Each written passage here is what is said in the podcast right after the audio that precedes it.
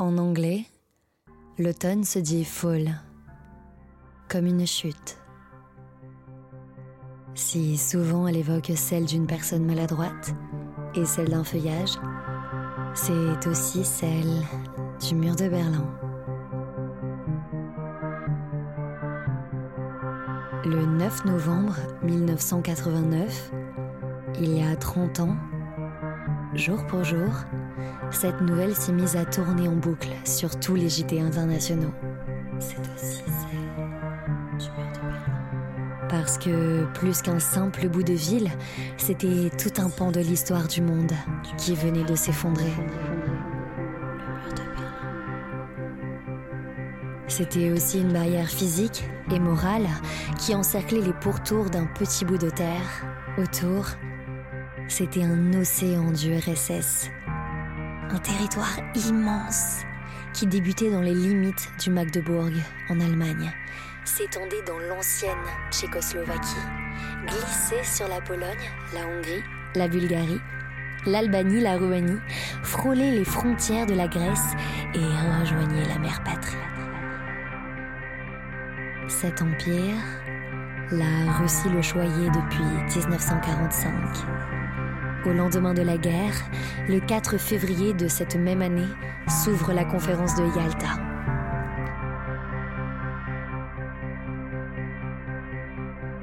À sa table se trouvent les vainqueurs de cet affrontement mondial.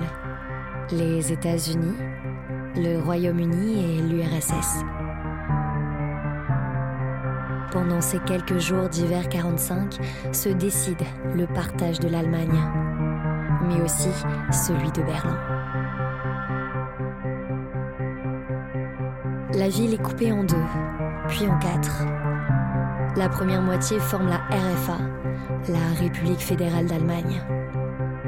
Elle est partagée par les Américains, les Anglais et les Français, à qui on décide finalement d'offrir un bout du gâteau. Si on regarde plus en détail, le secteur américain s'étend de Neukölln à Kreuzberg, de Tempelhof, puis Schöneberg, de Stieglitz et Sarata-Zellendorf.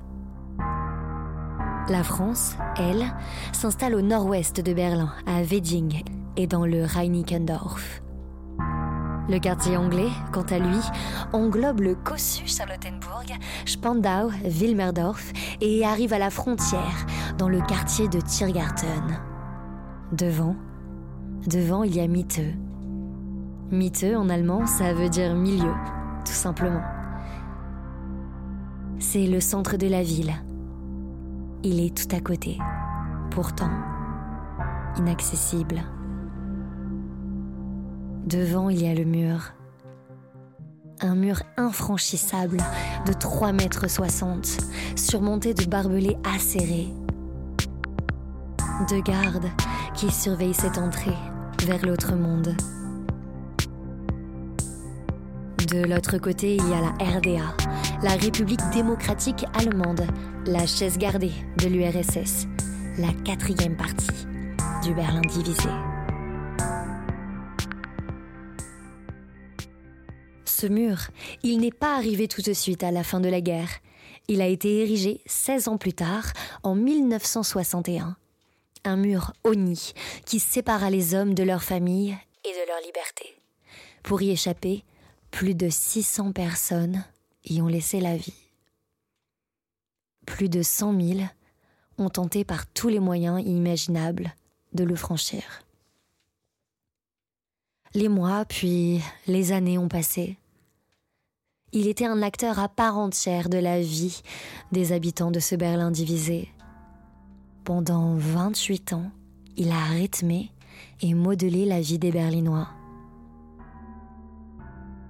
Dans cette série, je vais tendre mon micro à celles et ceux qui l'ont connu, côtoyé, supporté, subi pendant ces longues années. Nous irons à l'ouest, mais aussi à l'est, pour écouter les témoignages de celles et ceux pour qui l'histoire était leur quotidien. La première personne à nous emporter dans ses souvenirs, c'est lui. Moi, je m'appelle Ralph, Ralph Fodor.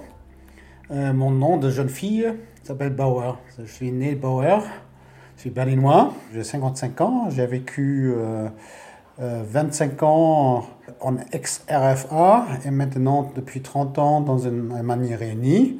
Et pourquoi tu dis ton nom de jeune fille? Pourquoi tu as changé de nom? C'était moderne, ça montrait que l'homme, il aime bien que la femme, elle soit, euh, elle a les mêmes droits et du coup, effectivement, c'est, il y a pas mal, il y a quelques, il y a quelques garçons qui ont abandonné leur, leur nom d'origine. Donc là, maintenant, c'est le nom de ta femme que tu portes? Oui. Ralph a les cheveux blanchis par les années et il les porte courts. Aujourd'hui, ils sont dissimulés sous une casquette beige à bords ronds. Autour de son cou, il a noué un foulard, comme les vieux rockers. Je me dis que c'est certainement un reste de son passé. En 88, ouais, à mon avis, c'était la, la, fin de la période punk. Effectivement, c'était déjà le new wave. Euh, à mon avis, j'avais des coupes relativement courtes, euh, coiffées en haut, euh, avec une longueur de, je sais pas, entre 5 et 10 cm. Et c'était, en général, c'était teint ou déteint, à mon avis, c'était blanc, vraiment très blanc platine ou, bleu, avec des mèches bleues. Souvent, effectivement, parce qu'on a habité euh, à Berlin Ouest, euh, moi j'ai habité dans le secteur britannique, mais nous sommes allés dans le secteur américain parce qu'il y avait des vêtements des Américains. on, a, on, a, pris aussi des costumes, on a demandé à nos parents, à nos grands-parents, effectivement, de changer les, les jambes pour, pour, mettre ça, look des années 70 peut-être on peut dire, rétro.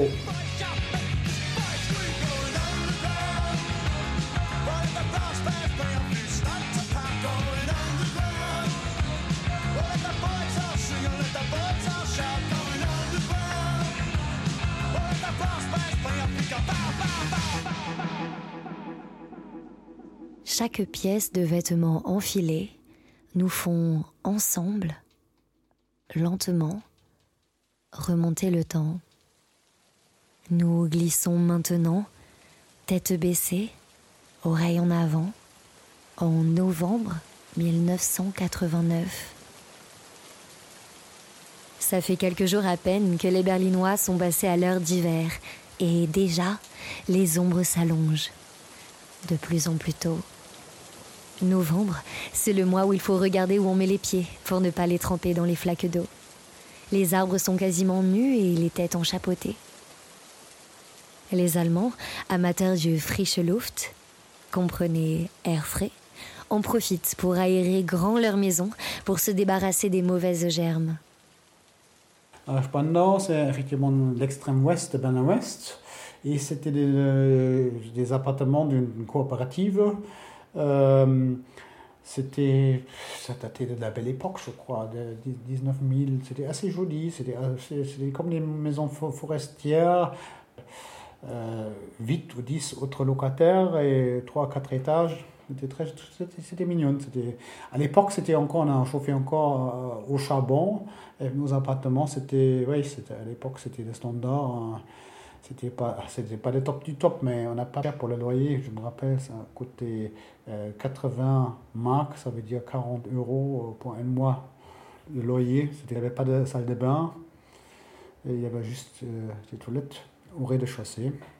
Et, je me rappelle, il y avait deux, deux hivers qui étaient 86 et 87, et j'avais pas suffisamment de l'argent pour acheter du charbon et il faisait moins 25 degrés en hiver. Maintenant,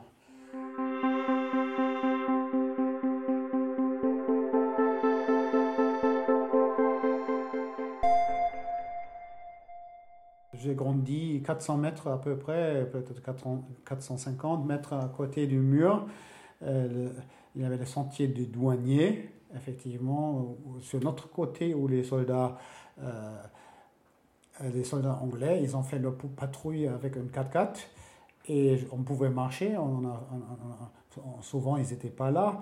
Euh, dans, la journée, on pouvait marcher là-dessus ou on a pris notre vélo pour, effectivement, pour, je pas, pour faire un tour en vélo, je sais pas, pour aller au sport, ou, euh, pour les loisirs. Et du coup, on pouvait, parce que le mur était quand même assez élevé, plus entre 3 et 4 mètres, ça veut dire la, la vue, elle était quand même quand tu étais en bas du mur et que tu n'étais pas très grand. mais tu pouvais, si, ah ben là, il n'y a pas beaucoup de collines, mais tu avais quelques endroits où tu pouvais quand même regarder qu'est-ce qui se passait derrière. Tu as vu le mirador, tu as, vu effectivement des chiens. Il y avait beaucoup de rumeurs parmi nous, jeunes. Effectivement, on a entendu que les chiens, ils, ont bouffé que la, salade parce qu'ils étaient vraiment très, très méchants et pour attraper leurs attraper leurs compatriotes pour être vraiment super méchants. Mais à mon avis, c'est c'est des légendes, c'est des anecdotes. À mon avis, ça ne correspond pas à la vérité, mais bon, on ne savait rien. En général, c'était très calme, très paisible. Mais quand même, il y a quelques gamins, aussi de, mes amis dans la classe, qui, qui, étaient effectivement, qui ont jeté des, des pierres sur, à l'est. Les soldats étaient trop loin. Ils n'ont pas réagi à ça. Hein. Ils n'ont pas crié ou euh, arrêté à faire des conneries. Bon, de salauds, ils ont rien dit. C'était En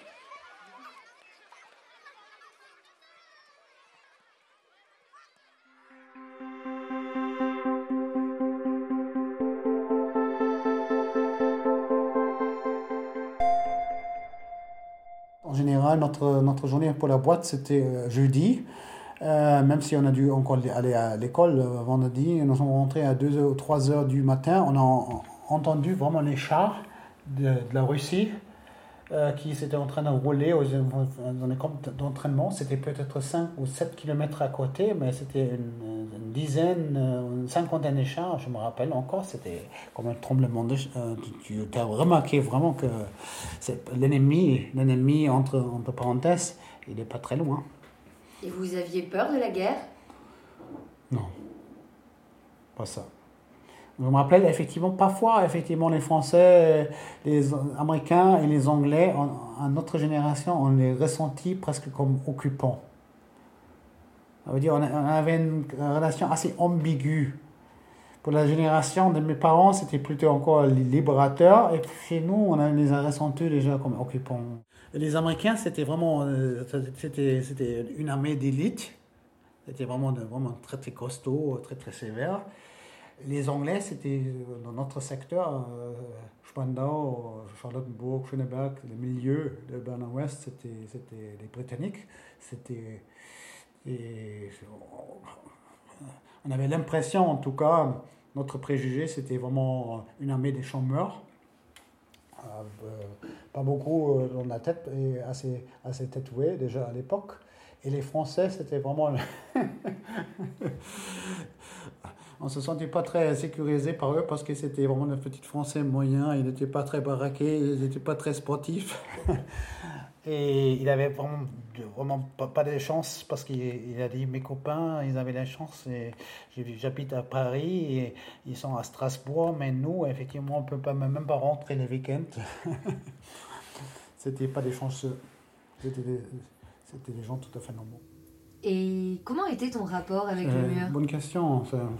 Est-ce que je me suis posé la question Qu'est-ce que ça, représente? Ça représente euh, quelque chose pour nous, c'est presque une... Parce qu'on a grandi avec ça, on était enfant, on était tout petit. pour nous, c'était une frontière naturelle. On s'est habitué. Comme un aéroport, comme une gare.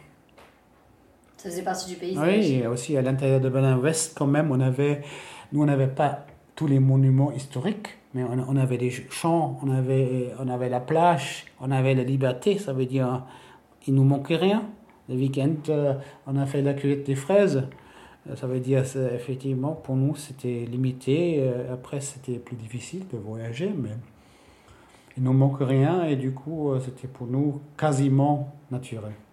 Il y avait des histoires, des parents, des grands-parents, mais effectivement, pour nous, étant vraiment petite, 10 ans, non, on a, on, a, on a appris à vivre avec le mur.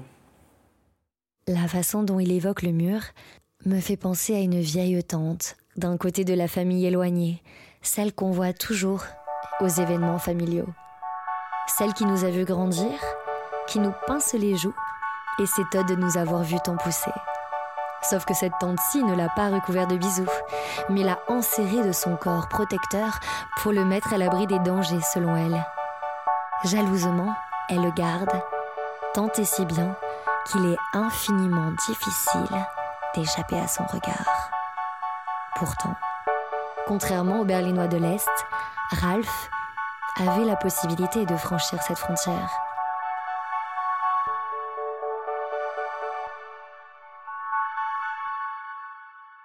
Il fallait trois jours, euh, vraiment trois jours avant de partir, il fallait dire, écoutez, on veut dormir une nuit, il fallait donner l'adresse, où est-ce que tu dors, où est-ce que tu vas, euh, chez qui, qui est-ce que tu fréquentes. Et si tu as voulu rester trois jours à l'Est, il fallait même aller à la police à Berlin-Est, dire que je reste ici trois jours chez, mon copain. Aussi, effectivement, bien sûr, euh, à l'Est, mais aussi chez nous, à Berlin-Ouest, la politique était aussi un petit peu la manipulation de, effectivement, de dire euh, euh, les autres sont des méchants. Je, je, parler comme un enfant, mais effectivement, c'était un petit peu. Euh, mais nous, ça ne nous empêchait pas d'être intéressés, de savoir à quoi ils ressemblaient.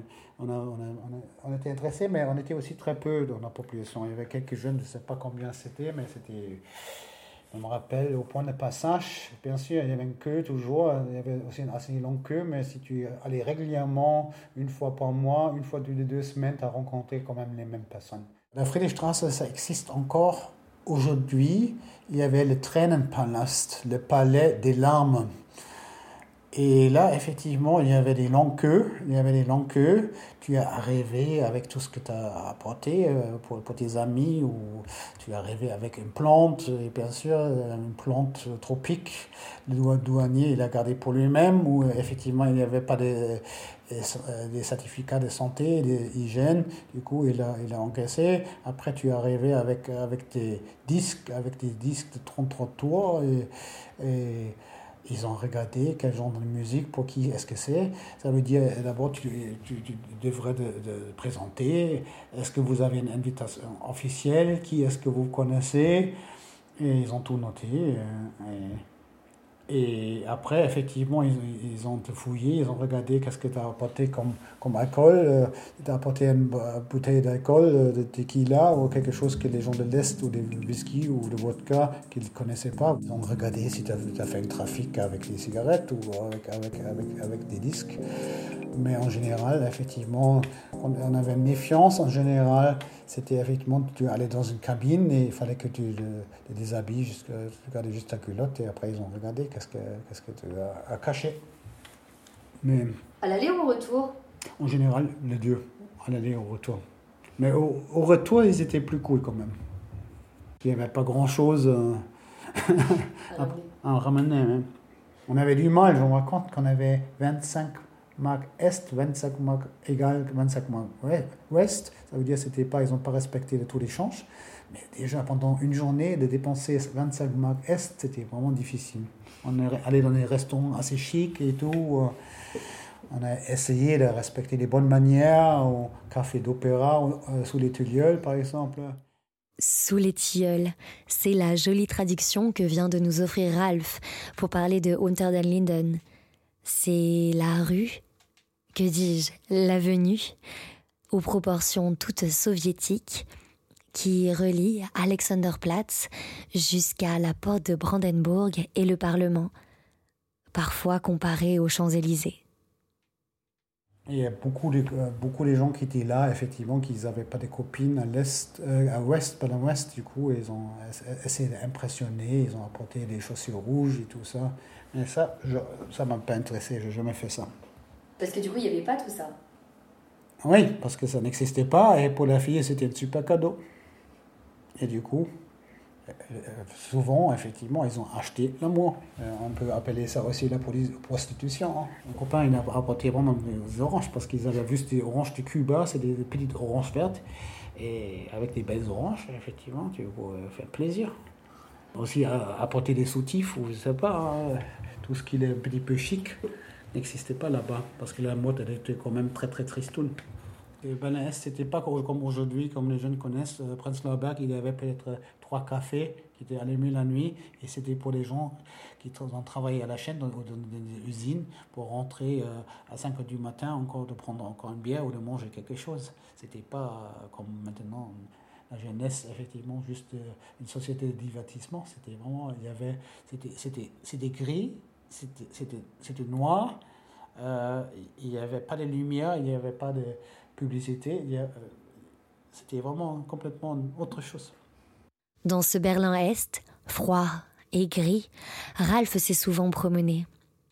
Pendant plusieurs journées, il a fait l'aller-retour de checkpoint en checkpoint. Il a rejoint une association de jeunes et s'est mis à organiser des rencontres sportives entre Berlin-Ouest et Berlin-Est.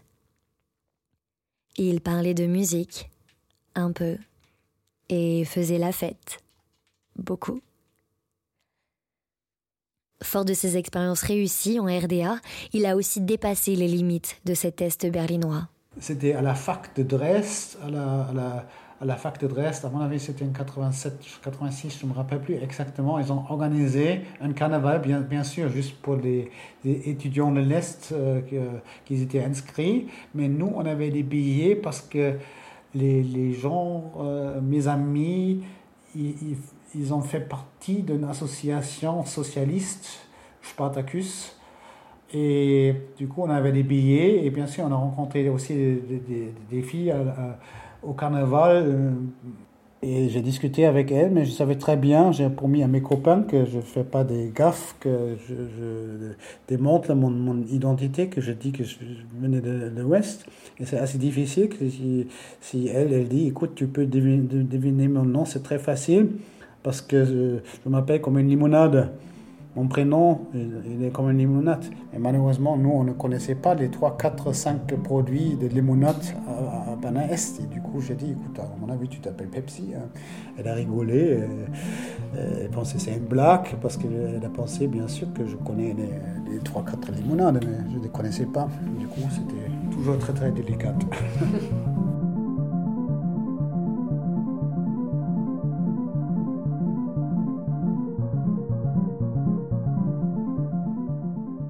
parfois, bien sûr, il y avait toujours un frère ou une soeur qui travaillait pour quelqu'un au ministère ou dans, le parti. Là, tout le monde était prudent, ou effectivement, cette personne-là, elle a juste écouté, elle n'a parlé pas beaucoup. Euh. C'était horrible après la chute du mur, effectivement, quand chacun savait que la Stasi n'était pas tout, que effectivement dans, dans chaque, dans chaque euh, cercle privé, effectivement, il y avait quelqu'un euh, qui, qui, a, qui a raconté, qu'est-ce que, qui a écrit et qui a noté nos, discussions politiques ou privées, et ça c'était horrible, ça, ça détruit après la chute du mur effectivement beaucoup de cercles d'amis, mais nous, effectivement, dans notre cercle d'amis, on n'a pas trop regardé ces rapports-là qui étaient faits parce qu'on se disait, on savait qu'il y avait quelqu'un qui était bizarre, mais on n'a voulu pas lire sa noix sur blanc qui, qui, qui effectivement, qui qui, a rédigé quelque chose euh, pour la. À la chute du mur, la Stasi, la terrible police politique de la RDA, s'en va en catastrophe et laisse derrière elle des milliers de documents classifiés top secrets. Berlin croule sous des informations des plus anodines aux plus incriminantes pour les personnes dont le nom est couché sur le papier. C'est ce qu'évoque Ralph, cette angoisse lancinante de savoir que sa vie peut changer à tout jamais à la lecture de ces registres. Et vous Auriez-vous eu le courage de connaître l'identité de vos espions? De mettre un nom, peut-être celui de votre voisin, votre collègue, votre ami, votre frère, qui vous aurait dénoncé? Surveillé En 2006, un long métrage avait paru sur ce thème qui résonne encore maintenant dans la vie de tous les Allemands. Il s'appelle La vie des autres.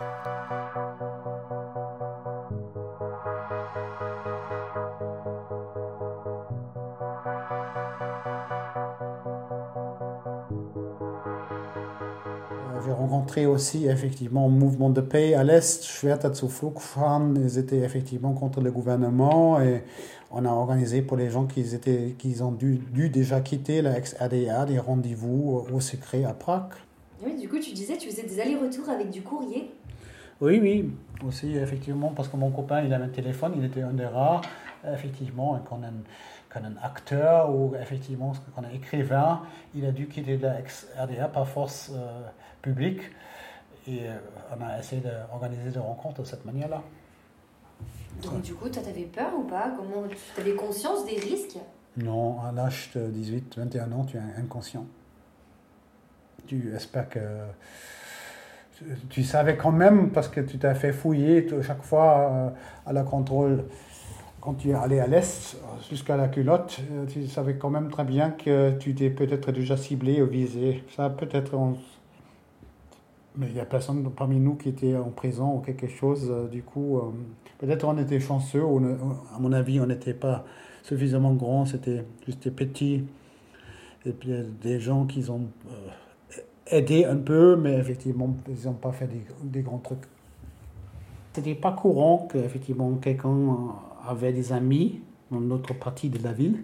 Et du coup, ils ont remarqué ça, que j'étais souvent là-bas et j'ai raconté ça. Pour moi, c'était peut-être une conquête que moi je connaissais aussi. Euh, je ne sais pas, comme, comme de nos jours, tu parles des vacances au Himalaya ou je sais pas, du désert au Maroc. C'était quelque chose d'extraordinaire à l'époque. Quand je lui demande si, entre eux, ils parlaient de politique, Ralph me dit que non. Qu'ils étaient tellement englués dedans que lorsqu'ils en sortaient enfin, le temps de quelques minutes ou quelques heures, ce n'était pas leur sujet de prédilection. Pour illustrer ses propos, il me raconte comment il a rencontré Axel, son meilleur ami de l'Est.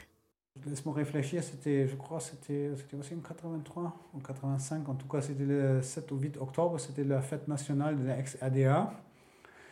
Et lui, il a travaillé à la mairie de l'Est, de Berlin-Est, et il était responsable pour un terrain de foot. C'était un boulot assez cool.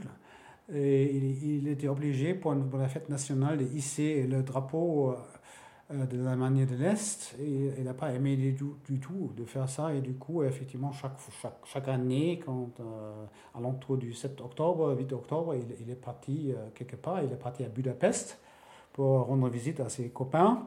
Et, moi j'étais à, l'époque j'étais à, à Brunn à Brno ça veut dire en République tchèque et pour, pour, les raisons privées parce que j'ai rencontré une fille là-bas et ça a passé très mal avec, cette fille-là. Je suis entré dans le train, dans un train avec des compartiments, ça, veut dire avec six places dans un compartiment, dans un petit compartiment.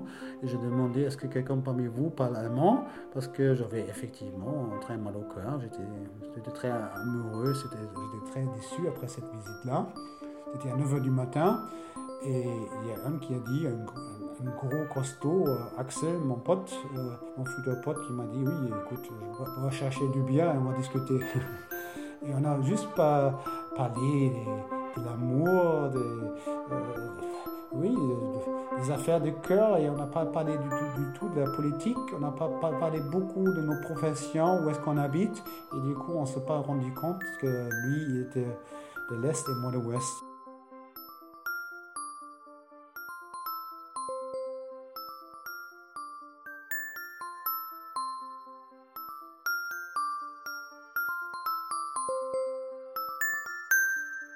Ralph a encore de nombreux souvenirs à dévoiler.